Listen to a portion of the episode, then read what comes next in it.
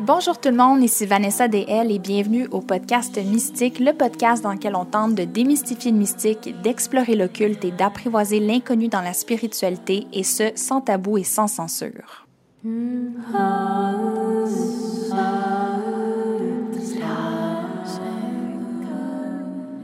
Cette semaine, je suis super excitée de la conversation que j'ai à vous présenter, que j'ai eue avec Lisbeth Nemandi, qui est une cousine française, donc une sorcière euh, de, de l'autre côté de l'océan. Ça fait longtemps que je suis son travail sur les réseaux sociaux et j'adore son approche très pédagogique à la sorcellerie. Euh, puis en fait, selon moi, euh, Lisbeth, puis elle l'a mentionné une fois qu'on avait terminé l'entrevue, c'est un peu comme une Hermione, vraiment, là. Elle a le côté où est-ce que on dirait que c'est un puits de connaissances sans fin. Fait que je pense que ça va vraiment plaire à celles d'entre vous qui veulent mieux comprendre le vaste monde de la sorcellerie. On a une discussion sur les ancêtres, l'importance de travailler euh, de manière très intègre avec les divinités. On parle de, de tellement de vous allez voir, vous allez capoter. J'ai déjà hâte que vous, euh, que vous vous lanciez dans, l'écoute de l'épisode.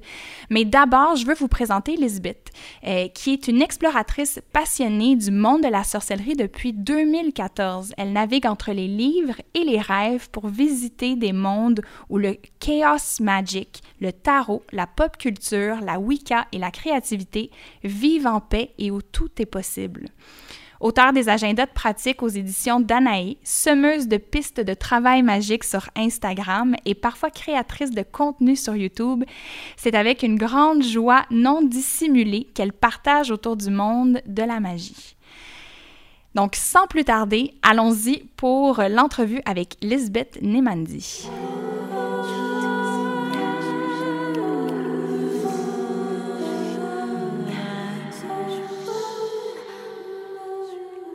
Lisbeth, je suis super contente de te recevoir aujourd'hui au podcast pour discuter de sorcellerie, toi qui es aussi une sorcière. Puis en fait, pour ceux et celles qui ne te connaissent pas, qui écoutent le podcast, j'aimerais ça que tu nous parles un peu de toi. Donc, qui es-tu? Depuis quand tu es une sorcière? Comment est-ce que tu es tombée dans le chaudron magique, etc. Donc, parle-nous un petit peu de toi.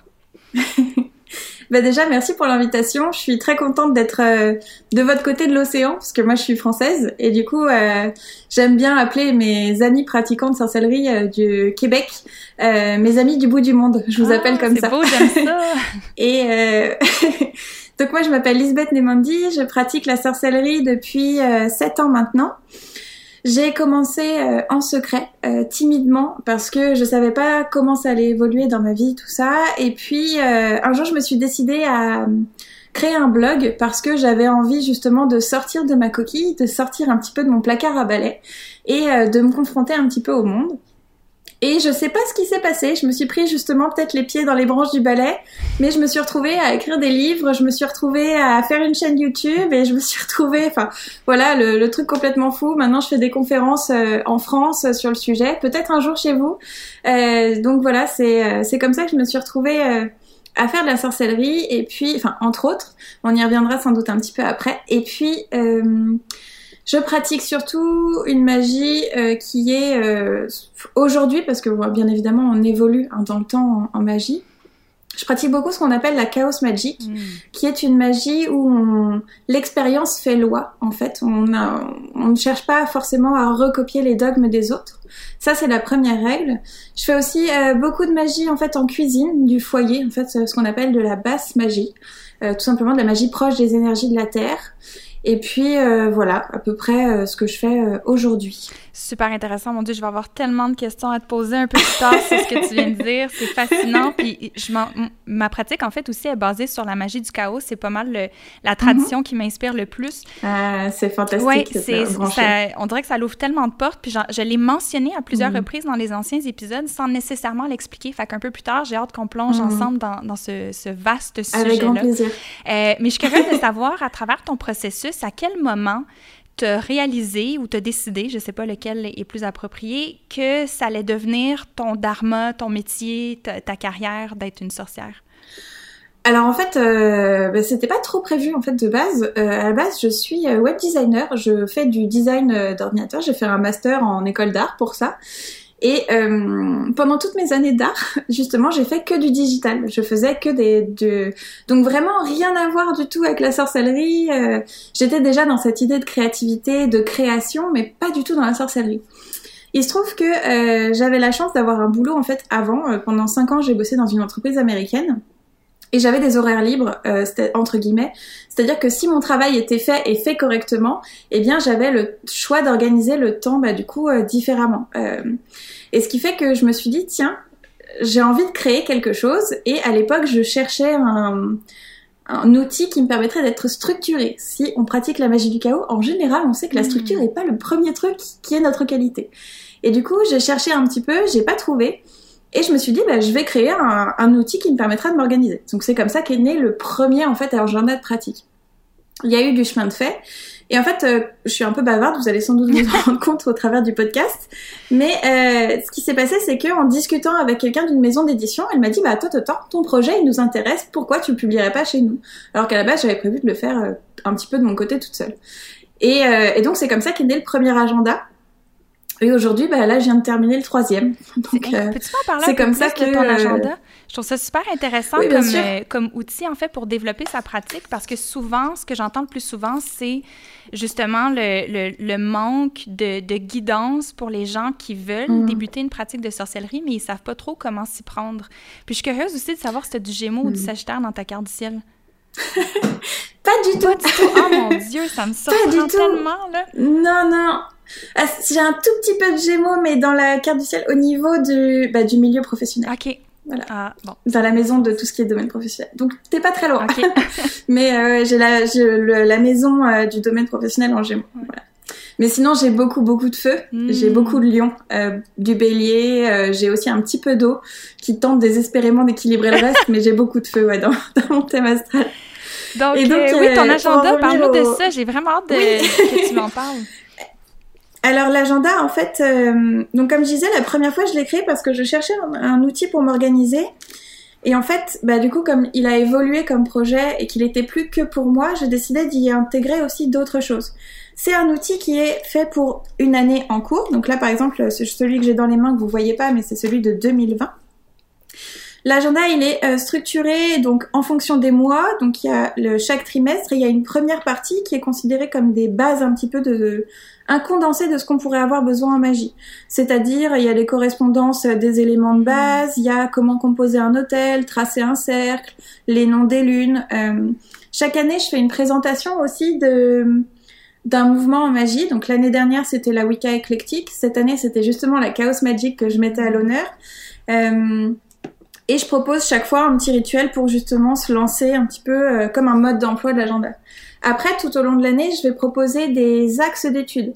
Je vais proposer, par exemple, de découvrir la magie des dragons. Je vais proposer de travailler sur les chakras.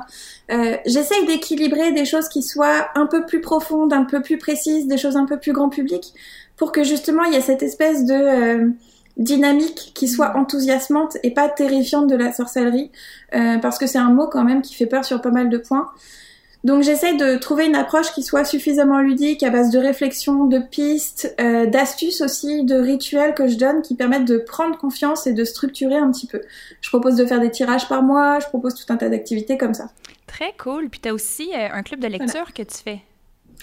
Tout à fait, parce que je m'ennuie a priori, mais euh, j'ai un club de lecture en ligne euh, dans lequel on lit un chapitre par semaine. Donc je propose un podcast d'une heure et demie où on travaille justement sur ce qui a été dit dans le livre.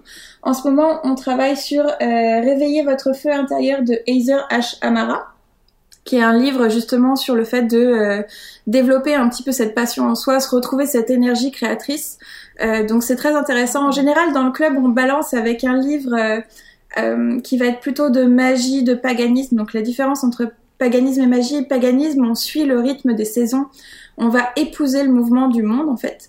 La sorcellerie, on va essayer de pousser le monde dans la direction qu'on a envie, du coup de modifier notre réalité en fonction de ce que l'on souhaite. Wow, j'adore cette définition-là. Puis, euh, te mentionné aussi tantôt euh, la Wicca as mentionné la magie du chaos. Là, tu viens de décrire mm-hmm. la différence entre le paganisme et la sorcellerie.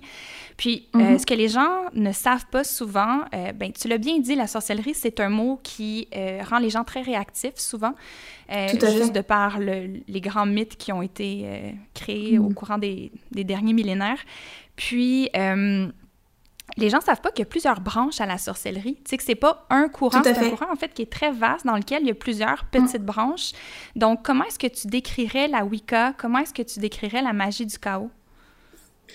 Alors la Wicca, c'est une seule branche, en fait. C'est ça aussi que de temps en temps, il y a des gens qui utilisent le terme Wicca parce que justement le mot sorcellerie leur fait peur. Mm. Du coup, ils veulent pas dire qu'ils pratiquent la sorcellerie, ils préfèrent dire qu'ils pratiquent la Wicca. Ce que je comprends tout à fait, parce que comme on l'a dit, le mot sorcellerie, il, a, il est chargé, il est connoté déjà, il a pas bonne réputation, c'est un vilain mot en fait dans la bouche de certains, et je le comprends parfaitement. J'ai même mis longtemps hein, moi pour euh, accepter de dire bah je me disais pratiquante de la sorcellerie, mais j'avais du mal à dire bah ouais je suis une sorcière quoi. Et même encore hein, ça me fait bizarre parce que euh, parce que c'est c'est un peu compliqué. Pour la Wicca, en fait, la Wicca qu'on connaît aujourd'hui, c'est la plupart du temps un héritage de Gardner. Donc Gardner, c'est euh, les années 60 en Angleterre. Il y a eu un moment où en fait la sorcellerie était interdite en Angleterre. On pouvait pas pratiquer, c'était, euh, on pouvait être euh, puni par la loi si on pratiquait, si on était pris à pratiquer la sorcellerie. Et dans les années 60, en fait, ça s'est, euh, cette loi a été supprimée et il y a eu un boom de l'ésotérisme et de la sorcellerie comme pas possible. Et notamment, Gardner a ouvertement du coup parlé de la Wicca. C'est une religion, la Wicca. Elle a des règles, c'est un dogme comme le christianisme, comme toute autre religion. Et donc, il y a des règles, euh, notamment le fait que euh, si on veut faire de la Wicca traditionnelle, donc la Wicca gardnerienne, mais pas que, parce qu'on va le voir aussi, même dans la traditionnelle, il y a plusieurs branches, mhm. eh bien, euh, il faut être initié par quelqu'un qui a été initié, qui a été initié jusqu'à Gardner. Voilà, il faut pouvoir retracer cette généalogie-là. Et c'est une pratique qui se fait en groupe, en secret, dans des covens de maximum 13 personnes. Voilà ce que c'est aujourd'hui la Wicca traditionnelle. Comme je le disais, même dans la Wicca traditionnelle, c'est un peu le bazar parce qu'on a Gardner qui était au-dessus. On a aussi euh, du coup une branche qui a été la alexandrienne qui s'est créée mmh. et moi je fais partie parce que je fais de la Wicca aussi traditionnelle en Coven. Euh, je fais partie d'une branche qui s'appelle la New York Wicca Tradition qui nous vient de votre côté de l'océan d'ailleurs. Mmh. Euh, donc c'est assez rigolo. Et donc en fait voilà, il y a différentes sensibilités, différentes pratiques qui sont faites en fonction de ces branches-là. Par exemple, euh, alors autrefois, parce qu'on ne sait pas aujourd'hui avec le secret comment s'est développée la Wicca gardnerienne, mais autrefois elle était plus proche du paganisme que, la, de, la, que de la sorcellerie. C'était une branche qui ne pratiquait pas la sorcellerie, mais qui honorait le rythme des saisons. On ne sait pas ce que c'est euh, aujourd'hui, en tout cas pour moi, parce que je suis pas gardnerienne. Mhm. Dans ma branche, on pratique la sorcellerie et le paganisme. Hmm. On a aussi, comme tu le disais très bien, la Wicca éclectique, et c'est celle qui est la plus populaire aujourd'hui, puisque c'est une pratique que l'on peut faire tous du coup, chacun pour soi en solitaire. La Wicca éclectique, elle reprend certains principes qui ont fuité de la Wicca gardnerienne et qui sont euh, du coup euh, un petit peu adaptés en fonction de chacun. Il faut le savoir d'ailleurs, la Wicca gardnerienne, si on appelle ça Wicca, c'est parce qu'autrefois il y avait un mot qui s'appelait Wicca avec deux C, du coup qui s'écrivait comme Wicca et euh, qui était une pratique du coup sorcière ancienne. Mais j'ai pas plus d'informations que ça, donc je vais pas pouvoir développer plus mais je parle déjà suffisamment comme ça. non, pour vrai, je pourrais t'écouter parler euh, éternellement. On dirait c'est super intéressant ce que tu dis. On m'a dit qu'il fallait que qu'il fallait que je fasse des podcasts justement où je parle pendant des heures comme ça. Ah, tu serais capable, tu serais capable et non seulement tu serais capable, mais ce serait intéressant, je pense aussi que tu ah. que tu le fasses. Euh, puis justement la magie du chaos, comment est-ce que ça se différencie pour les gens qui connaissent pas ça du tout de la Wicca? Hmm. Alors je vais reprendre mes notes parce que du coup j'avais fait ça bien dans l'agenda, donc je vais me permettre. Euh, vous allez sans doute m'entendre un petit peu avec les pages, chercher mes informations. Alors en fait, la Wicca du, euh, pardon, pas du tout la Wicca, la magie du chaos, c'est une euh, sorte de sorcellerie qui est un petit peu différente. C'est, en fait, autrefois la sorcellerie était assez euh, cérémoniale. En fait, ce qu'on appelle la haute magie, c'est une magie qui est beaucoup plus travaillée ça demande un niveau d'érudition qui était assez complexe. C'est pour ça que certains disent euh, qu'autrefois on disait que c'était une magie pour les hommes, alors que c'est pas forcément le cas, mais c'est parce que euh, malheureusement il y a des époques où les hommes avaient plus accès à l'éducation que les femmes, et c'est pour ça que c'était les hommes qui la pratiquaient le plus souvent. Euh, la magie cérémoniale, ça, il faut parler hébreu, il faut parler grec, il faut connaître les calculs de position des étoiles, etc. Enfin, c'est un bazar. C'est très très intéressant, mais c'est très lourd, c'est très conséquent, c'est très euh, très pointilleux. Enfin voilà, c'est. Et en fait, en réponse à ça, euh, il y a des gens qui se sont amusés à se dire, bah tu sais quoi, moi je balaye tous ces codes là et je vais créer du coup la chaos magique en réponse à cette magie justement très, très structurée, très cérémoniale. Et donc en fait, euh, c'est surtout le travail de Peter G. Carroll, de Ray Sherwin et euh, de Osman Spar qui a été le premier qui a créé le concept de sigil que l'on connaît aujourd'hui et qui est très populaire. Donc pour ceux qui connaissent pas les sigils, c'est le fait de faire un dessin euh, assez rapide et assez flou, enfin sans vraiment trop de détails, qui a une intention magique et que l'on va charger en fait. c'est quelque chose d'assez libre en fait qui se fait avec l'instinct. C'était aussi justement la création des sigils en réponse à la création de sceaux à l'ancienne qui se faisait justement à des heures précises, planétaires, calculées avec des encres chargées à telle heure, etc. Lui, il s'est dit, bah, tu sais quoi, moi je prends un pinceau, je fais un symbole et je décide que ça, c'est mon symbole magique, plus besoin de faire des calculs de fou. Le premier principe de la chaos magique, c'est d'éviter les dogmatismes. Justement, Personne n'a à vous imposer quoi que ce soit en chaos magique. Vous êtes votre propre maître, votre propre dieu et votre propre mentor. C'est ce qui rend la chaos magique incroyablement riche, incroyablement vaste et en même temps terrifiante puisque on ne sait pas par où commencer. Et d'ailleurs, le symbole de la chaos magique, c'est un point avec des flèches qui partent dans tous les sens mmh. et c'est pour ça, c'est parce que vous êtes à un point, vous êtes à un carrefour, mais c'est à vous de choisir la direction que vous prenez. Donc comme je le disais, le premier principe, c'est d'éviter les dogmatismes c'est à vous de tracer votre chemin. La deuxième, c'est l'expérience comme maître. Quand vous avez euh, une information qui vous est donnée, par exemple le point cardinal du nord euh, va représenter la Terre, vous allez les mettre comme une hypothèse scientifique. Une hypothèse, vous allez la vérifier pour la valider ou l'invalider. C'est exactement le même principe en chaos magique. Vous ne prenez rien comme dogme, comme vérité immuable, c'est à vous de tester, voir si ça vous convient. Hmm, le troisième principe, c'est de ne pas faire confiance à sa mémoire. Prenez en note. Comme vous êtes le seul à créer votre chemin, eh bien, il y aura personne pour vous rappeler ce que vous avez fait et que vous allez potentiellement oublier après. Le quatrième point, c'est de se libérer et de renaître un petit peu, de se déconditionner. Parce que même si on, ne le souhaite pas, on a euh, toute notre vie eu bah, des informations qui ont été faites par la société, par la religion de nos parents, par tout un tas de choses, le mouvement politique, le milieu dans lequel on vit. Enfin, c'est on n'y peut rien, c'est comme ça. on se fait conditionner et ça nous apporte aussi énormément de choses. La question c'est est-ce qu'on se fait conditionner et on le voit pas ou est-ce qu'on a conscience de ce qui justement a été conditionné en nous et est-ce qu'on choisit de le garder ou pas? Ça c'est l'un des points aussi qui est très important. On questionne tout à la manière d'un enfant. Pourquoi ça devrait être comme ça? Pourquoi je pourrais pas faire comme ça? Pareil, les réponses sont à trouver soi-même. La cinquième partie, c'est que la diversité nourrit la pratique. On ne se concentre pas sur un même domaine. On peut se nourrir aussi bien de l'art, de la musique, du jardinage, des planètes, de nos voisins, de, euh, je sais pas, la course du soleil. De la pop culture, vous pouvez tout à fait intégrer Harry Potter ou Charme ou quoi que ce soit à vos pratiques. Pareil, enfin, vous pouvez intégrer Dieu, de, le Dieu chrétien si ça mhm. vous plaît. Ça, c'est à chacun de voir, en fait, ce qu'il veut, du coup, intégrer dans sa pratique. J'ai déjà intégré euh, Carrie de Sex and the City dans un de mes rituels pour te donner une idée comment ça peut être libre. Pour te dire, moi, une fois, je sais pas si tu vois Les Animaux Fantastiques, euh, le film, avec eh bien, il y a un, petit animal qui s'appelle le nifleur qui récupère tout ce qui brille tout le temps partout. J'avais fait un rituel pour l'argent avec un oh, nifleur comme ça. Eh, c'est une super bonne idée. En me disant, euh, je suis un panier percé, j'arrête pas de dépenser. Mais... J'ai une bibliothèque qui est affreusement grande. J'ai beaucoup de. et du coup, je me suis dit, on va arrêter de justement éparpiller les sous partout. Et du coup, j'avais fait un rituel avec le nifleur en disant, tu gardes tes sous et t'arrêtes de dépenser. Donc, voilà. Mhm. On peut tout faire en chaos magique. Et le sixième euh, principe, qui est le dernier, c'est euh, l'état de conscience altéré. Alors ça, c'est un point qui est un peu euh, ambigu et qui fait souvent peur mhm. dans la chaos magique, puisque le principe, c'est de se mettre dans un état second pour accéder à des connaissances ou des états de conscience modifiés.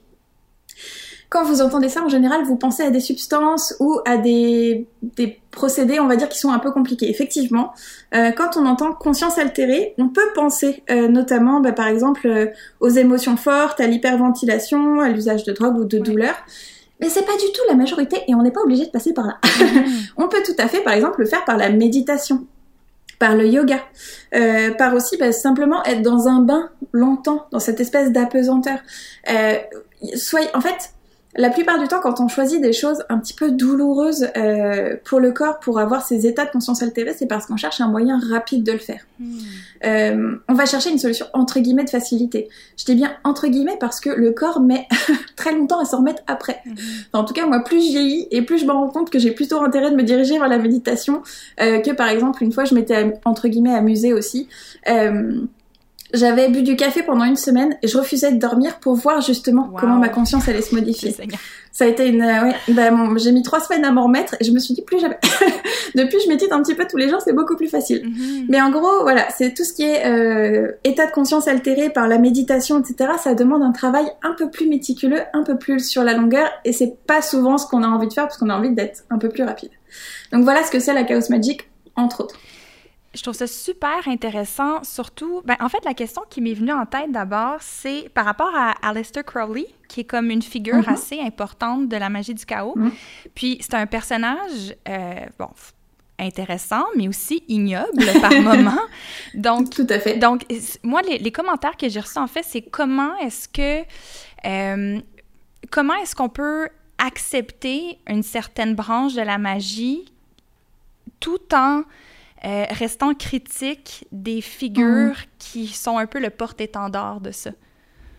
En fait, euh, Lester Crowley était pas tant dans la chaos magique que ça. Il était beaucoup dans l'hermétisme et euh, dans tout ce qui était cabale. Et donc cabale, c'est euh, une forme de magie qui nous vient des juifs, si je dis pas de bêtises, parce que là, pour le coup, ouais. Exactement. Et en fait, cette forme de magie, il faut le savoir aussi, elle avait un noyau et elle a migré en fait. Et du coup, elle s'est nourrie aussi de tout ce qu'elle a traversé comme époque et comme pays. Et donc on a différentes versions de la cabale, on a une espèce de patchwork multicolore. Euh, Aleister Crowley, il était quand même beaucoup dans la magie cérémoniale. Euh, C'était aussi un personnage assez sexiste, mais ça fait partie d'une époque hein, aussi. Euh, par exemple, je parlais de Gardner tout à l'heure, faut le savoir, euh, Gardner était homophobe et raciste et sexiste. Donc on part aussi sur sur quelqu'un qui est pas forcément. Ouais. On n'a pas. Voilà, c'est c'est comme ça. On n'a pas, euh, on n'a pas de personnage, on va dire, idéal dans aucune branche de la magie. Aleister Crowley, euh, c'est pas quelqu'un, c'est marrant que j'associerais la Chaos Magic. Moi, je le voyais beaucoup que... comme ça, c'est drôle. Puis je vois le côté cérémonial aussi, hermétique, tout ça, mm. euh, du Golden Dawn, qui était son, mm. on va appeler ça ben, c'était son coven, mais je pense que c'était plus qu'un mm-hmm. coven aussi, là, mais euh, c'est surtout par rapport à ses pratiques très éclectique avec la sexualité, la prise, la consommation mm. de drogue, tout ça, ça c'est plus l'aspect de, de, sa pratique que j'associais justement à. Oui, effectivement. On pourrait, euh, on pourrait associer ça à la chaos magic. Après, comme on le disait, euh, la chaos magic, c'est un, c'est un domaine où on part d'un point et on va chacun dans des mm. directions différentes. Il faut accepter que euh, notre chemin soit différent du voisin et, alors, on l'espère en tout cas, que tout ce qu'il fera lui dans sa pratique, il le fera avec d'autres personnes qui sont consentantes pour le faire. Ouais. Moi, c'est la seule chose euh, que j'espère, en tout cas de, du fond de mon cœur. Euh, on a chacun des valeurs euh, morales qui varient. On parle souvent de magie blanche, de magie noire, euh, mais c'est des choses qui sont en fait assez floues, puisque le bien et le mal varient d'une personne à l'autre. Et puis même, enfin en tout cas personnellement, ma version du bien et du mal entre maintenant et il y a dix ans n'est pas du tout la même. Euh, donc qu'est-ce qui fait le bien et le mal? Est-ce que c'est l'âge auquel je suis? Est-ce que c'est le parce que le pays aussi, c'est ce qu'on disait tout à l'heure au mhm. niveau du conditionnement. ce qui est bien dans mon pays ne l'est pas forcément dans celui du voisin. Donc j'ai du mal un petit peu avec la notion de bien et de mal. J'ai plutôt cette idée de consentement. Si les gens sont consentants dans ce qu'ils font, moi j'ai pas de souci.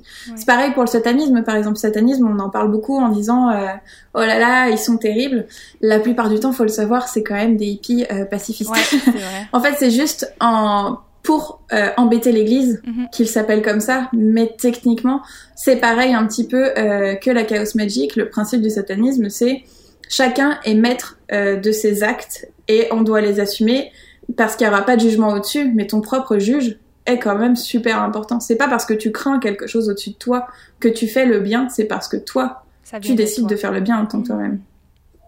Après, il se trouve que le satanisme a eu aussi des dérives, mais comme toute religion, en fait, si on regarde bien. Ouais. Je pense qu'il n'y a aucune euh, branche qui est à l'abri de ça. C'est ça, que ce soit les religions les plus mondialement connues euh, ou les plus petites, enfin, par exemple, au Tibet, les moines tibétains qui sont réputés pour être très pacifistes ont quand même lapidé des musulmans parce que c'était une minorité et que du coup, donc personne n'est parfait. Mm. Et c'est à chacun de, de, vivre avec ce qu'il fait aussi et en ses choix de conscience.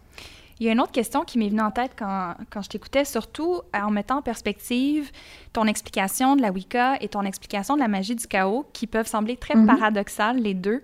Comment tu fais pour mm. réconcilier le côté dogmatique de la Wicca et l'absence complète de dogme dans la magie du chaos? Ça a été très long.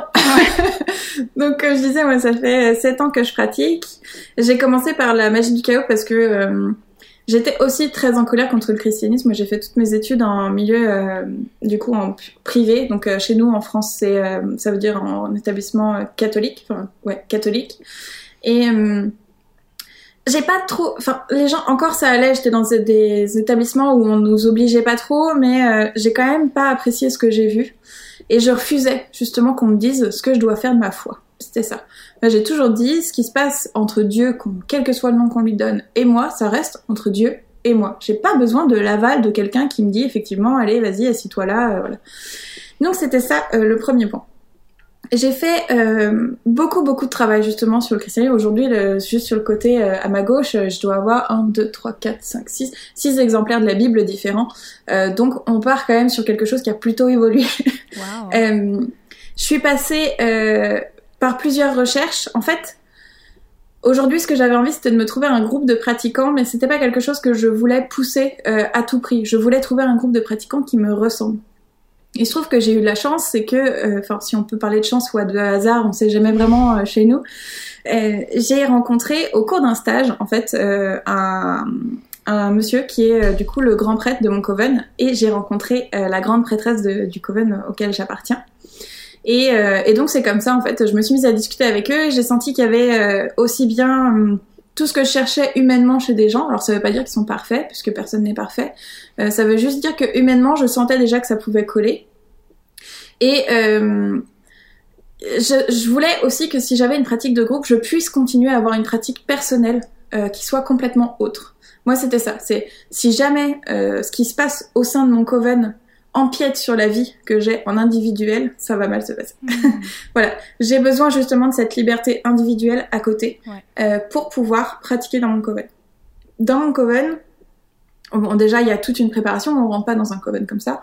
On rentre dans un premier temps dans ce qu'on appelle la cour extérieure, euh, pendant laquelle on va nous enseigner certaines choses qui vont permettre qu'on ait les mêmes bases à peu près que tout le monde dans le coven. Et ensuite, il y a un moment où on nous dit bah tu veux continuer Est-ce que ça te plaît Est-ce que ça te parle Est-ce que tu te sens bien euh, Voilà. Et donc à ce moment-là, on choisit de continuer et après on nous dit bah voilà, si maintenant t'es prêt, on va euh, passer à l'initiation. Donc euh, ça c'est des choses qui vont aussi faire en sorte que ça se passe bien. puis il y a aussi un truc qu'il faut savoir, c'est que un coven c'est pas une, enfin si, c'est comme une famille. C'est-à-dire que on s'entend pas spécialement avec tout le monde. On choisit pas forcément, enfin c'est pas un groupe de potes, c'est c'est comme une famille. On choisit pas forcément sa famille. donc j'ai pas encore rencontré tous les membres parce que je suis actuellement encore un bébé, donc je suis encore en cours extérieur, mais je suis en train de passer du coup parce que le coronavirus n'a pas aidé au niveau de, des initiations. mais euh, mais donc voilà, il se trouve que je vais rencontrer d'autres gens. Je sais que euh, c'est possible que je m'entende pas avec tout le monde, mais c'est pas grave parce qu'en fait justement on vit pas ensemble 24 heures sur 24, que j'ai mon temps personnel, ma pratique personnelle, et donc euh, moi ça me convient comme ça. Il y a aussi quelque chose, c'est que j'ai confiance dans mon grand prêtre et dans ma grande prêtresse. J'ai confiance dans leur jugement. Euh, Athénaël, euh, elle est bien plus âgée que moi. Je sais pas quel âge elle a. et, euh, et du coup, elle a, je trouve, ce recul et cette maturité qui est euh, très chouette. En plus, c'est quelqu'un qui est très bienveillant, très pédagogue.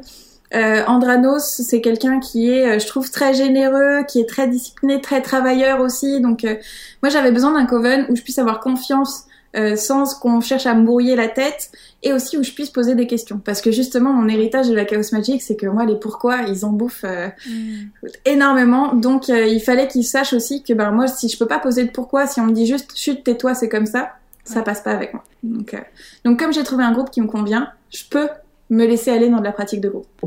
Je, trouve ça intéressant. Je, pense que j'ai le mot intéressant. à chaque fois que je fais une entrevue, le mot intéressant, c'est le mot que j'utilise le plus souvent. que je me reprenne. Mais ce qui est. Ça me fait penser en fait à Starhawk, qui est une autrice et une mm. sorcière que, que j'aime vraiment beaucoup. Puis je m'intéresse beaucoup à la mm-hmm. tradition Reclaiming, qui est la sienne.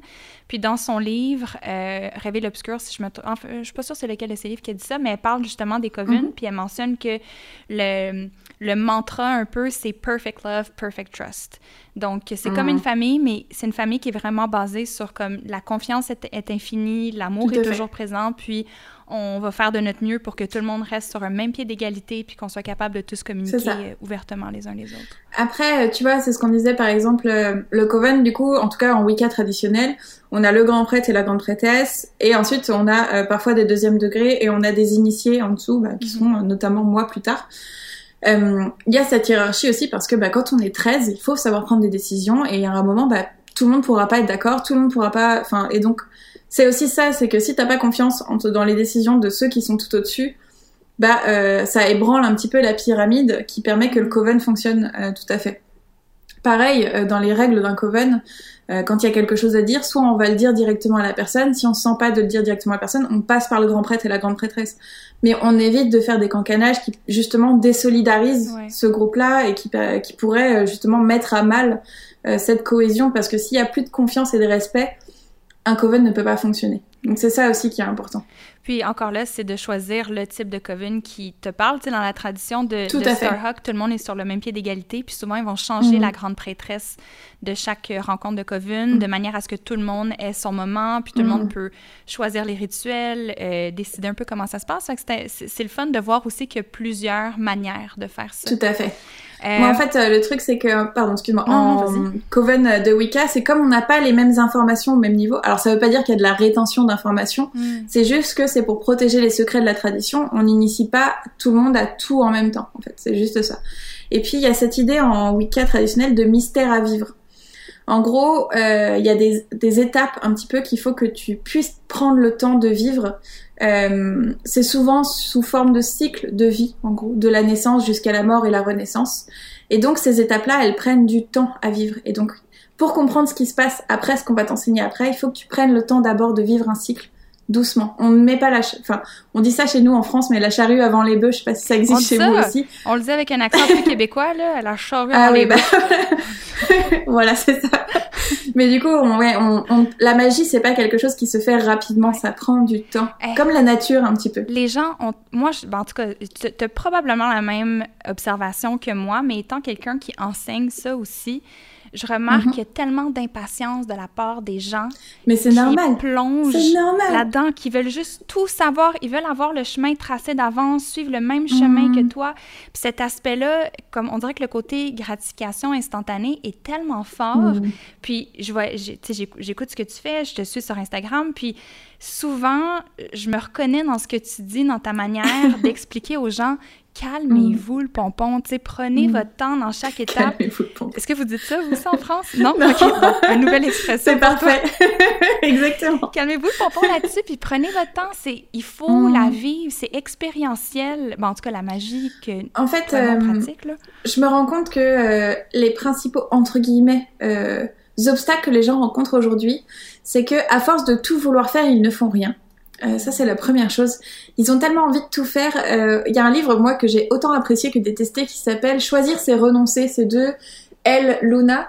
Et c'est un livre, en fait, où justement, elle m'a appris que, ben, en fait, oui, pour faire des choses, on peut pas tout faire. Donc, euh, ben, par exemple, pour vivre de la sorcellerie, eh bien, enfin, en tout cas, pour passer autant de temps à pratiquer et à transmettre, à enseigner la sorcellerie que je le fais, je peux pas avoir un autre boulot à côté. Ou alors, faut que je me dédouble et j'ai pas encore trouvé la recette magique pour le faire.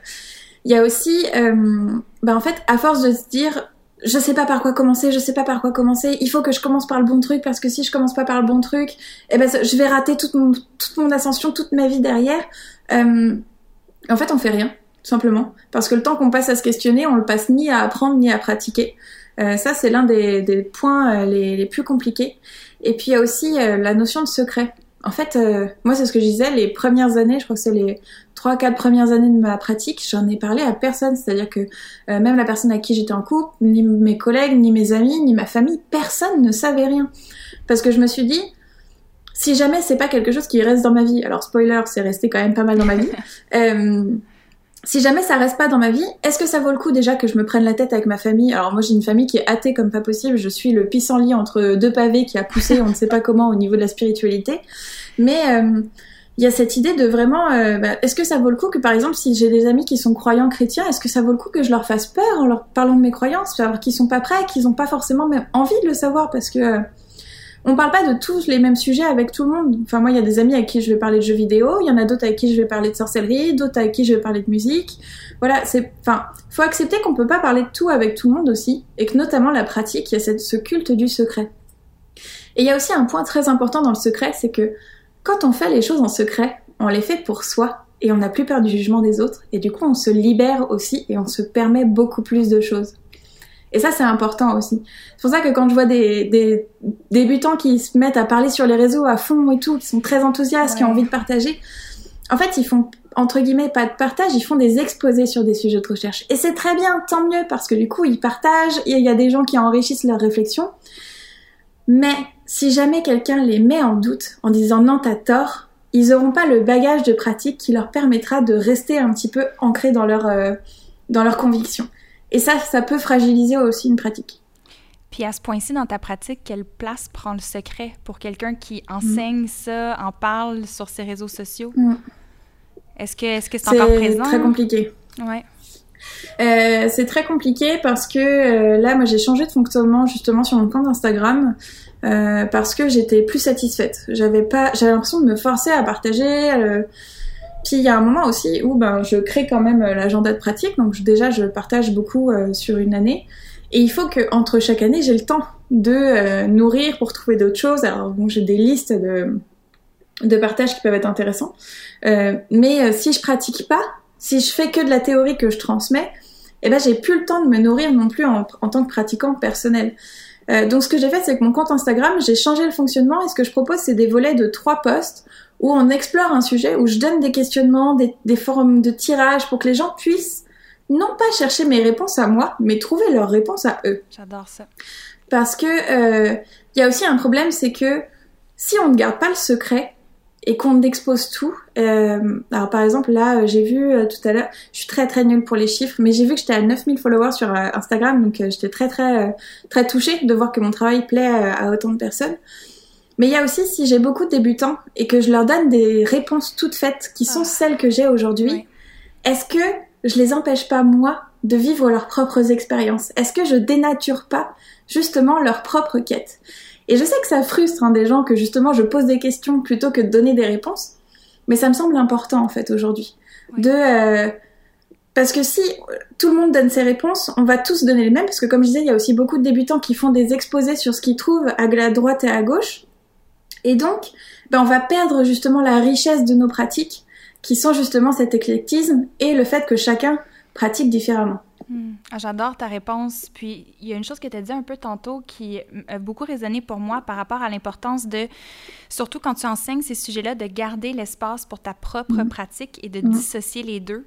Puis je pense que dès que tu te mets ou dans tes débuts, quand tu te mets à enseigner c'est les arts mystiques, il y a tout le temps un moment où est-ce que tu te perds un petit peu là-dedans, où est-ce que l'enseignement mm. et la pratique fusionnent, on dirait, puis il faut que tu mm. les dissocies pour, ça, te réapproprier ta pratique.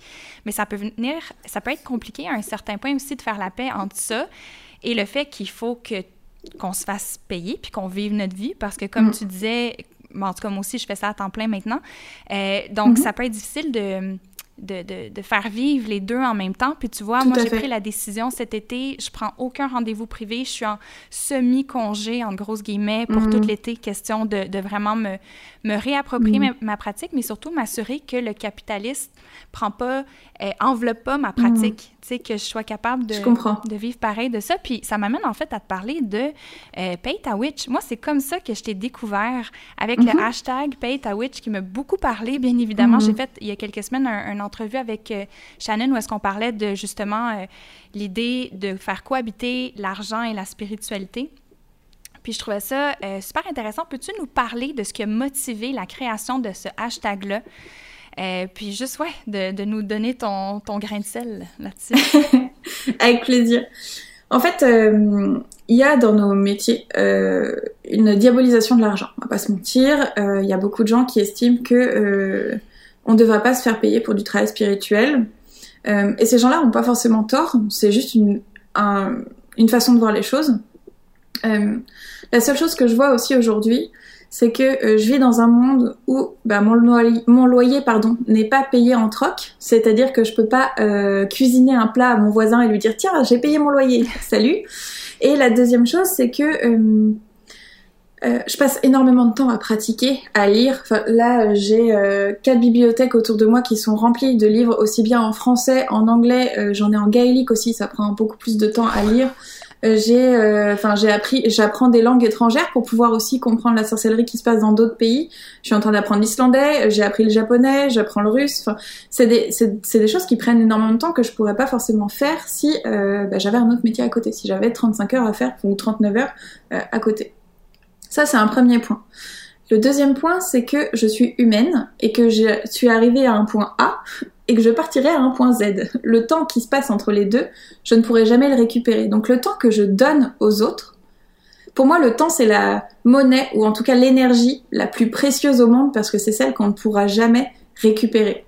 Quand je fais une offrande à une divinité et que je lui offre du temps, je fais ce qu'on appelle un sacrifice. Je lui sacrifie quelque chose que je ne pourrai jamais récupérer et euh, pour moi, c'est le plus grand sacrifice que je puisse faire. On n'est pas obligé de sacrifier des animaux. Enfin, la notion de sacrifice, par exemple, pour quelqu'un qui a du mal à, manger en fin de mois, quelqu'un qui fait le, sacrifice de quelque chose à manger à une divinité, c'est énorme en fait, ce, sacrifice-là. L'argent est une énergie comme une autre. L'argent, c'est comme l'électricité, c'est quelque chose qui vient, qui, euh, qui, fluctue, euh, c'est euh, des éléments qui vont nous permettre bah, de faire du troc, en fait, tout simplement. Moi, ce que je troque aujourd'hui, quand je fais un accompagnement, parce que je fais des accompagnements privés, moi j'en fais plus actuellement parce que j'ai beaucoup de projets aussi à l'arrière en plus de l'agenda qui me permettent pas de tout faire. Euh, quand je fais un accompagnement en privé, je troque toutes les années que j'ai passées à faire des questions et des crises existentielles, euh, toutes les expériences qui ont aussi bien réussi que euh, justement qui n'ont pas réussi, quand je transmets ces choses-là, euh, c'est euh, bah aussi toutes mes recherches, toutes mes lectures. Enfin, c'est, je, fais un troc. Je troque, voilà, littéralement. Il se trouve qu'en plus sur ce troc, moi j'ai des taxes.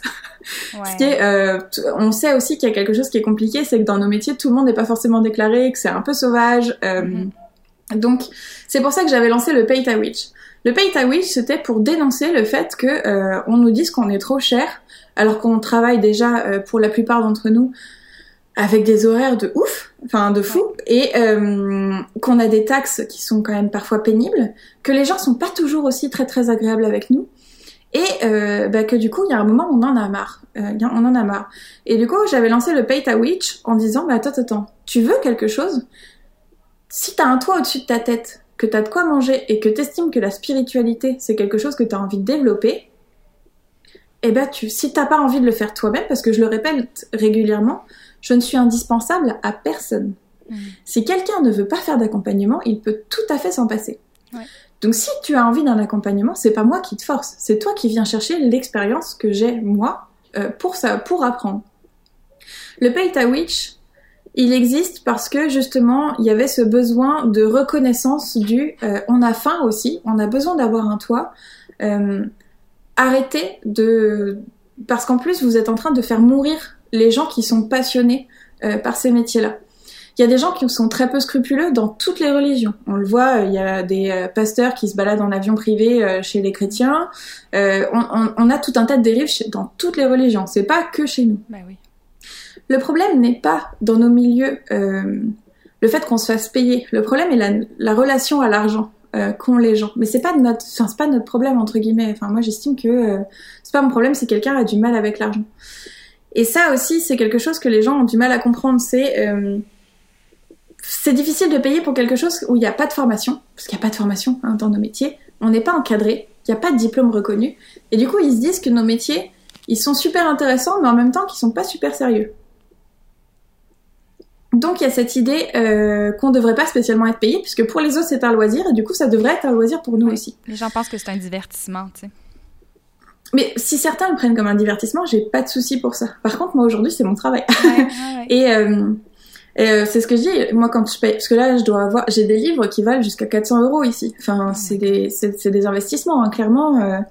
Euh, si je veux continuer à travailler, pratiquer autant que je le fais, pour bah, justement pour transmettre quelque part, je suis obligée aussi d'acheter du matériel, d'acheter euh, des livres, de me payer des formations, parce que c'est pareil, c'est pas parce que j'enseigne que ça veut dire que je suis au-dessus de tout le monde ou que j'ai plus rien à apprendre. Au contraire, j'apprends aussi bien euh, de personnes qui sont euh, du coup que je paye ou que de gens qui me payent. Parfois, il y a des choses où on me dit ah tiens j'ai fait ça, qu'est-ce que t'en penses? Je me dis c'est trop cool et le pay to witch, si euh, s'il est si important, je trouve aujourd'hui, c'est parce que on a besoin de euh, faire comprendre que être payé, c'est c'est pas euh, c'est pas du bonus quoi chez nous. Donc voilà pourquoi il a été créé à la base. Surtout en ce moment, ben, en ce moment, à l'instant où on se parle, on est dans la rétrograde de Vénus. Euh, puis mm. c'est tellement un bon moment pour avoir cette discussion-là, selon moi, parce que ça nous amène à réviser justement qu'est-ce qu'on valorise. Mm. Puis dépendamment de ce qu'on valorise, ben c'est ça qui va faire en sorte qu'on va dépenser notre argent à quelque part plutôt qu'à un autre. Fait que si les mm. gens valorisent réellement leur apprentissage et leur évolution spirituelle, ils vont avoir beaucoup moins de difficultés à euh, donner un certain montant pour un certain service euh, magique ou spirituel. Fait que c'est vraiment de... Tout à fait. Si tu as cette résistance-là, ben, à, payer pour ta witch, ben pose-toi la question, est-ce que c'est vraiment quelque chose que tu valorises? Est-ce que mm. c'est un savoir qui te divertit puis te permet d'avoir l'air cool sur Instagram parce que ou tu as fait un rituel de pleine lune, ou est-ce que c'est vraiment quelque chose qui est ancré en toi mm. solidement, tu sais? Non, mais tout à fait. Et puis, euh, il y a aussi un, un, point qui est important, c'est comme je le dis, la plupart des accompagnements que je fais, c'est soit sur un point très précis, euh, ça va être le travail avec les divinités, ou justement euh, euh travailler sur la gnose, donc le fait des états de conscience modifiés. Euh, ça peut être aussi, bah, par exemple, sur la pop culture, comment intégrer Harry Potter dans une pratique, ou, ou sinon, la plupart du temps, ce que j'ai, c'est des gens qui sont débutants et qui cherchent juste à se rassurer sur par quoi commencer, en gros. Qui cherchent un premier point de départ, en fait. Ça veut pas dire que je leur donne par où aller, mais je leur donne au moins, on va dire, un, des choix un petit peu euh, euh, prononcés. Et c'est pareil quand quelqu'un me dit euh, par quel livre commencer? la plupart du temps, en fait, maintenant, je ne réponds plus à cette question parce qu'elle déjà, elle me rend folle. parce que techniquement, tout livre peut être bon pour commencer. J'ai des amis qui ont commencé par la Bible sataniste, d'autres qui ont commencé par Papus, d'autres qui ont commencé par Harry Potter, et il n'y a aucun problème en fait. Chaque personne, en fonction de bah, qui elle est, aura un livre différent pour commencer. Certains, ça va être des livres sur les cristaux. D'autres, ça va être un livre en anglais. D'autres, un livre en français. Pour certains, ça va être un livre, par exemple, je suis en train de lire I Magic de euh, Damien Eccles actuellement, qui est quelqu'un euh, que j'admire énormément. Aussi bien en tant qu'individu euh, que en tant que pratiquant. C'est quelqu'un qui est très connu parce qu'il a été accusé en fait de d'avoir tué des jeunes enfants en fait ah, quand il avait 16 ans. Voilà. Et il a été dans le couloir de la mort pendant 18 ans et en fait il a été innocenté parce qu'en fait c'était pas lui. Le seul problème qui fait qu'il a été entre guillemets accusé, c'est que c'était quelqu'un qui écoutait du métal, pratiquait la magie ouvertement, qui avait des cheveux longs noirs et euh, qui vivait dans une bourgade euh, très euh, très à l'ancienne, très conservatrice, et que bah lui en tant qu'enfant déscolarisé, bah ça c'est ça a été très compliqué. Oui. Et c'est quelqu'un qui est qui est sorti donc du couloir de la mort au bout de 18 ans et qui est d'une bienveillance et en paix comme j'ai rarement vu gens. Il est pas en colère en fait. Et il a, il a jamais arrêté de pratiquer la magie. Et il a justement inscrit la magie quasiment partout sur son corps parce qu'il a dit en tant que prisonnier, on vous rase le crâne sans que vous ayez quoi que ce soit à dire, on vous déshumanise par vos vêtements. Et il s'est dit la seule chose qu'on peut pas m'enlever c'est ma peau. Et du coup il est recouvert de tatouages sur la magie et c'est quelqu'un qui est hyper bienveillant. Il a créé une association pour euh, justement euh, vulgariser les savoirs en magie au travers de l'art. Enfin, c'est voilà. Donc, je vais faire de la recherche sur lui. J'avais jamais entendu parler de lui.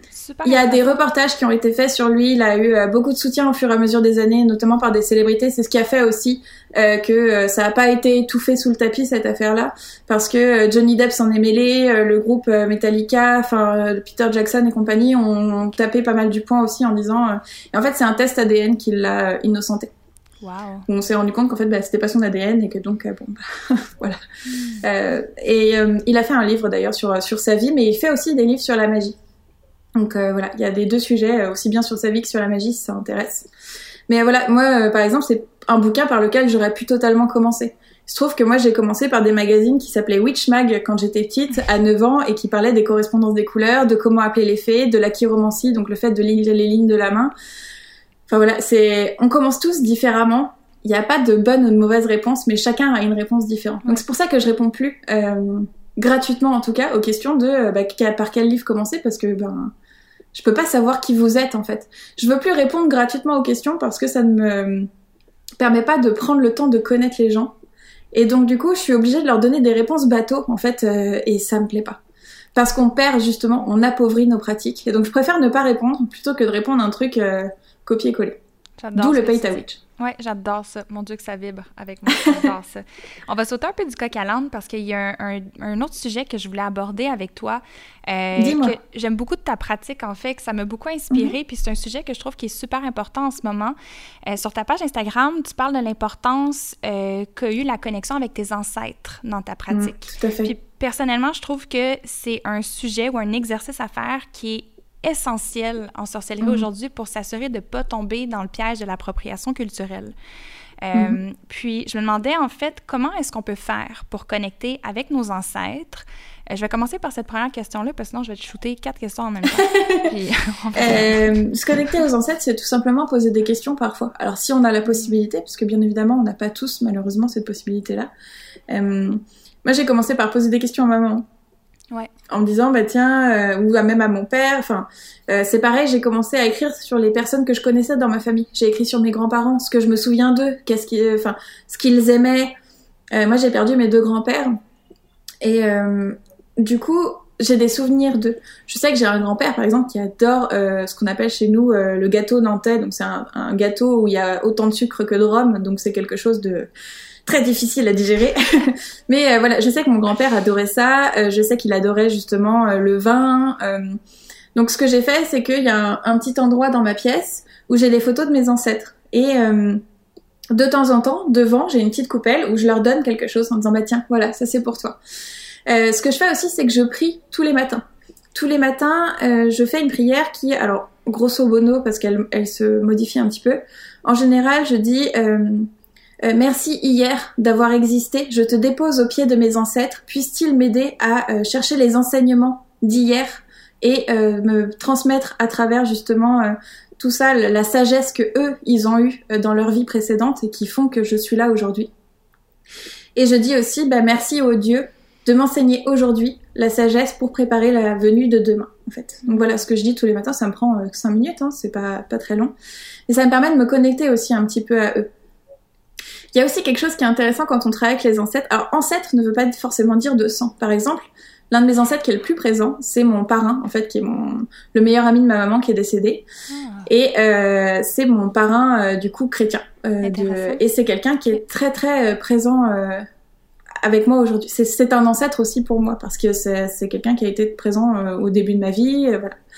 Et c'est pareil, c'est pas parce qu'on a été adopté ou qu'on connaît pas nos ancêtres qu'on peut pas dialoguer avec eux. Il y a aussi un truc qui est intéressant, c'est que euh, quand on commence à travailler sur les ancêtres, on a toujours des ancêtres vers qui on est attiré. Par exemple, euh, inconsciemment, je suis plus attirée à travailler avec les hommes de côté de mon papa euh, dans la famille, alors que ceux qui veulent discuter avec moi, c'est les femmes du côté de ma maman. Ah. et du coup, euh, je me suis rendu compte que je m'étais un petit peu coupée justement de cette partie-là de, de, de, mon arbre généalogique. Alors j'ai commencé à travailler avec ma maman. On a fait des recherches ensemble sur la généalogie. Je me suis rendu compte que j'ai une partie de ma famille qui est chez vous, euh, au ah. Canada. Et euh, du coup, euh, du côté de mes grandes tantes, on a une partie de, la famille qui est au Canada, et donc elle m'a expliqué pourquoi ils avaient déménagé, comment ça se passait. Et euh, donc j'ai quand même une vision un peu plus globale de ma famille, et euh, ça me permet en fait de, en connaissant un petit peu plus ma famille, de me concentrer sur ce que j'ai envie de garder et d'entretenir. Au départ, quand j'ai travaillé avec mes ancêtres, j'étais terrifiée à l'idée de reproduire les erreurs qui ont été commises par mes ancêtres. Parce qu'il y a des choses, comme dans toutes les familles, on a tous nos points un petit peu euh, plus sombres. Et en fait, je me focalisais là-dessus. Je me disais, oh là là, je veux pas être comme ça, je veux pas faire ci, je veux pas faire ça. Puis au bout d'un moment, je me suis dit, mais en fait, plutôt que de te concentrer sur ce que tu veux pas, tu veux pas te concentrer sur ce que tu as envie de cultiver. Et du coup, je me suis rappelé que dans mes ancêtres, eh bien, euh, les femmes de ma famille, elles ont toujours fait en sorte que leurs petits, ils aient à manger qui faisaient toujours quelque chose sur le dos. Ça a toujours été des travailleuses. Elles ont toujours été aussi assez créatives, mine de rien, débrouillardes, astucieuses. Et c'est ça que je cultive aujourd'hui. Aussi bien d'un côté que de l'autre de la famille. On a des femmes qui sont très fortes. On a des hommes aussi qui ont toujours été, euh, je trouve, euh, assez honnêtes en fait euh, avec leur épouse, qui ont aussi bien dans leur bonde que dans leur mauvais côté. Et donc cette honnêteté est quelque chose que je veux cultiver aussi. C'est ça aussi, je trouve, travailler avec ses ancêtres. C'est d'où est-ce que je viens, quel est mon héritage? Et qu'est-ce que je veux transmettre moi plus tard? C'est intéressant parce que ça peut aussi amener beaucoup de, de guérison, voire même de pardon par rapport à notre, notre karma familial un peu qui parfois peut être difficile à, à accepter. Là. Il y a un rituel qui est très intéressant à faire euh, pour ça, c'est euh, en fait travailler avec des branches en bois qui ont, des, qui ont de l'écorce autour. Et en fait, on enlève l'écorce au fur et à mesure sur le bois et en fait, on se libère du poids des ancêtres en fait. Et on garde le, le cœur en général d'un arbre est plus doux et plus euh, plus lumineux plus clair. Et donc l'idée euh, ça peut être de se faire un bâton de marche par exemple comme ça. Et qu'on le décore une fois qu'on a enlevé toute l'écorce de le décorer avec des choses qui nous font penser à nos ancêtres. Faire une marche avec nos ancêtres juste en prenant le bâton avec soi c'est quelque chose qui est très fort en fait. Il n'y a pas forcément besoin de faire des choses incroyables euh, est-ce que dans tes recherches, est-ce que c'est à travers la, recherche que tu as faite sur tes ancêtres que tu as réussi à créer un lien avec un peu le, euh, ou une certaine tradition celtique? Parce que je vois que ça prend... Ou c'est-tu le fait que tu habites en Bretagne en, ce moment qui fait que c'est proche Alors, euh, moi, j'ai un papa qui vient de Bretagne, de base. Donc, j'ai du sang de Bretagne, même si je suis née à Paris. Donc, on n'est pas sur, sur du, du sang très celte faut le savoir, en fait, Celtes, euh, les Celtes viennent de partout. On a des Celtes en Australie, on en a en France, on en a aux États-Unis, on en a en Acadie, Asturie. Les Celtes euh, sont habitués pour être connus pour avoir la bougeotte, justement. Donc Celte, ça veut dire un peu je viens du monde entier. Il se trouve que pour ma part, euh, je suis plus attirée par l'Irlande. Je suis allée en Irlande, je me suis rendue sur les traces de Brigide, qui est la divinité avec laquelle je travaille le plus. Euh, c'est des choses qui sont euh, je sais pas comment expliquer. J'ai toujours senti l'Irlande comme une terre euh, où je me suis, je me sens chez moi, en fait, tout simplement. Par contre, j'y ai jamais vraiment vécu. Donc moi, ce qui m'intéresserait, c'est peut-être d'aller y vivre un an ou deux ou trois pour me rendre compte vraiment de ce que ça dit vivre. Ça, c'est aussi quelque chose. C'est pas parce qu'on va en voyage quelque part qu'on peut dire qu'on connaît la culture d'un endroit ou parce que, parce que moi j'ai fait un test ADN aussi pour voir justement euh, mes origines un peu par curiosité comment c'était. Bon, il se trouve que je suis à 50% irlandaise, ce qui, est, quand même très surprenant, mais euh, donc comme quoi... Euh, mais c'est pareil, c'est pas parce qu'un test ADN dit que je suis à 50% irlandaise que je suis légitime à pratiquer ce qui vient d'Irlande. Donc ce que j'ai fait, bah, c'est que j'ai pris des cours en fait de tradition irlandaise avec une femme qui habite en Irlande. bah, c'est pareil, c'est ce qu'on disait tout à l'heure, ça coûte des sous. Et en plus, l'accent irlandais. Ouais, hein, c'est quelque chose. Euh, voilà. Donc il a fallu euh, parce que c'est des cours qui sont aussi bien en gaélique euh, qu'en anglais, donc il faut pouvoir suivre. C'est quand même assez intense. Mais c'est des choses qui me semblent qui me semblent importantes en fait de faire. La tradition celte, elle c'est c'est d'abord parce que aussi bah, par rapport à mes origines que ça m'a intéressé en me disant bah tiens mais en fait je pourrais j'ai 35% aussi de tout ce qui est hispanique du côté de ma maman. Donc je pourrais très bien euh, me dire, bah tiens, en fait, euh, non, c'est du côté hispanique que je vais chercher. Euh, c'est plus une affinité aussi qui fait que c'est l'Irlande qui, qui, est là plus qu'autre chose. J'ai pas de, en fait, je me suis fait initier par des gens qui sont eux-mêmes initiés, qui habitent sur le pays, ça me semble important. Et pareil, j'ai prévu de retourner à Kildare, du coup, qui est la ville de Brigide, euh, où tous les tous les lampadaires sont en forme de flammes. Enfin, c'est impressionnant. toute la ville. Puis ce que j'ai trouvé beau dans cette ville aussi, c'est que même dans les églises, il y a la croix païenne de Brigide qui est gravée dans le marbre. Enfin, c'est magnifique. Ah, tous les dans tous les vitraux, on retrouve des symboles païens à foison. Enfin, moi, j'ai adoré. Justement, ce, cette fusion des religions, parce que religion, ça vient de relier à la base. Le but, c'est de nous rassembler, pas de nous justement de nous taper dessus et c'est ce que j'essaye de faire en tout cas un maximum dans mes partages, c'est de rassembler les gens parce que euh, c'est ce qui me plaît.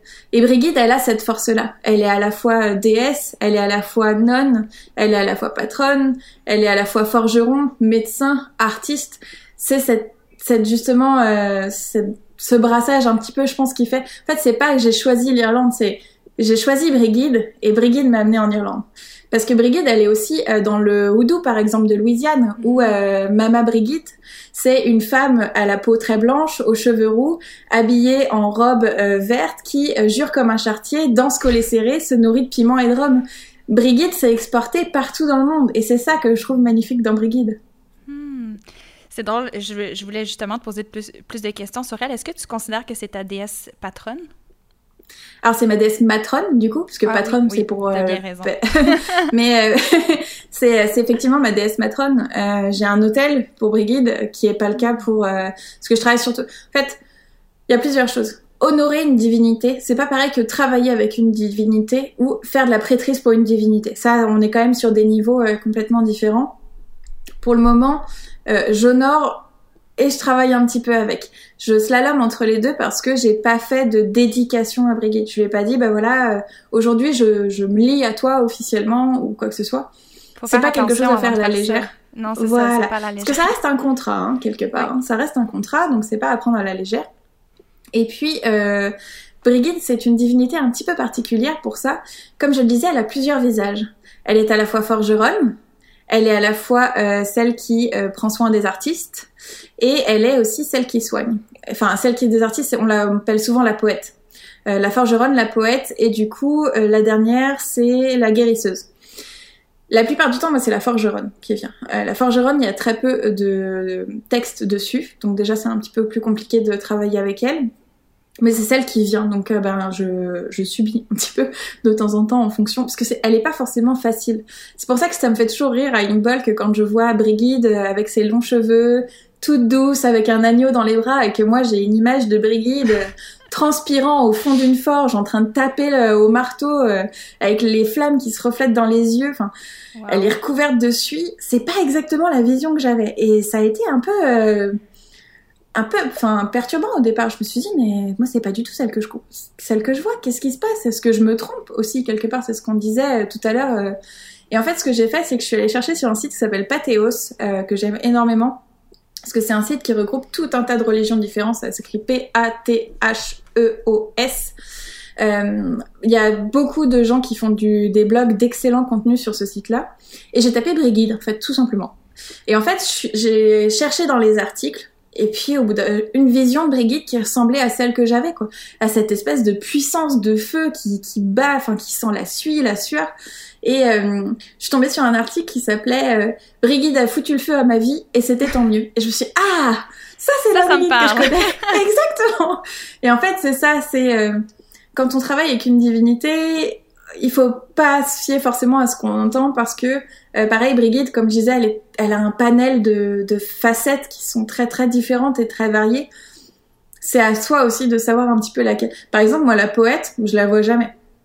Hmm. je la vois jamais. Euh, moi c'est la forgeronne qui est quasiment tout le temps là. Euh, et la guérisseuse un tout petit peu qui commence à pointer son nez mais euh, et c'est ça c'est si je fais une dédication à Brigitte est-ce que je le fais qu'à la forgeronne est-ce que je le fais aux trois? Est-ce que c'est manquer de respect si je le fais qu'à une? Est-ce que euh, elles sont seulement trois parce que des fois elles sont une?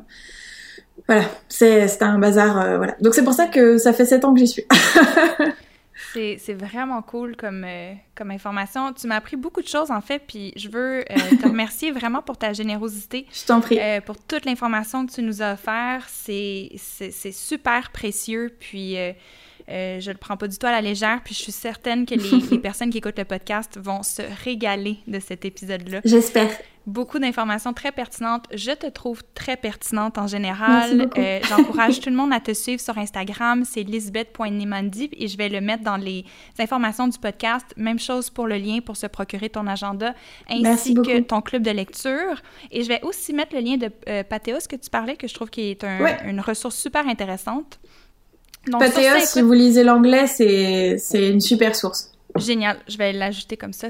Écoute, on aurait pu continuer à parler pendant je sais pas combien de temps. J'avais tellement de questions pour toi. Euh, je pense que c'est un super euh, beau timing pour nous de, clore ce cercle-là qu'on a créé ensemble. Mm. Euh, merci encore pour avoir pris le temps de discuter avec moi à l'autre bout de l'océan.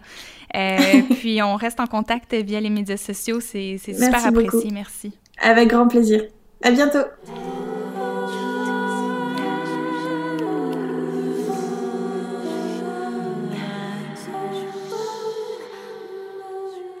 Je vous rappelle que la meilleure manière de supporter le podcast, c'est de le partager sur les réseaux sociaux ou encore de l'envoyer personnellement aux gens que vous savez que ça pourrait intéresser. Il y a aussi l'option de, de, noter ou de commenter le podcast sur Apple Podcast. Malheureusement, sur les autres euh, applications d'écoute, ça ne se fait pas, mais euh, vous pouvez toujours aller sur Apple Podcast si vous avez un iPhone. Comme je l'ai mentionné dans mon entrevue avec Lisbeth, je vais prendre l'été pour ralentir un peu, puis euh, je ne prendrai pas de rendez-vous privés. Je, vais faire beaucoup moins d'ateliers aussi, en fait, parce que je vais me concentrer sur des projets de longue haleine. Et pour cette raison-là, vous avez deux opportunités de travailler avec moi d'ici la fin de l'été. Et euh, la première opportunité, c'est le 4 juin. Donc, cette semaine, j'offre un rituel collectif pour célébrer la pleine lune sous le signe du Sagittaire. Et le 5 juillet prochain, j'offre un atelier d'astrologie qui s'appelle Self-Care et Astrologie lunaire que je considère être la suite de mon premier atelier qui était l'introduction à l'astrologie. Et parlant d'astrologie, on va se retrouver la semaine prochaine pour un nouvel épisode de questions-réponses dans lequel je vais vous parler de long et en large de la saison des éclipses parce qu'on est les deux pieds dedans en ce moment, puis vous me posez beaucoup de questions sur ce sujet-là et c'est aussi un sujet en astrologie qui me passionne particulièrement. Donc j'ai déjà hâte de l'enregistrer. D'ici là, je vous conseille de prendre soin de vous, stay safe, puis un petit conseil. Euh, avant l'épisode de la semaine prochaine sur les éclipses que je pourrais vous donner, ça serait de ne pas hésiter à vraiment vous laisser porter par le courant. Donc prenez soin de vous, essayez d'être un petit peu plus... Euh, j'ai envie de dire passif qu'à l'habitude, euh, puis soyez dans l'observation des signes que la vie vous envoie. Je vais vous en dire plus la semaine prochaine.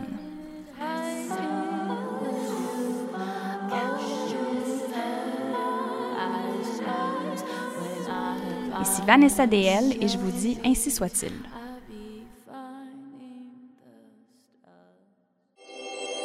Une production Roméo.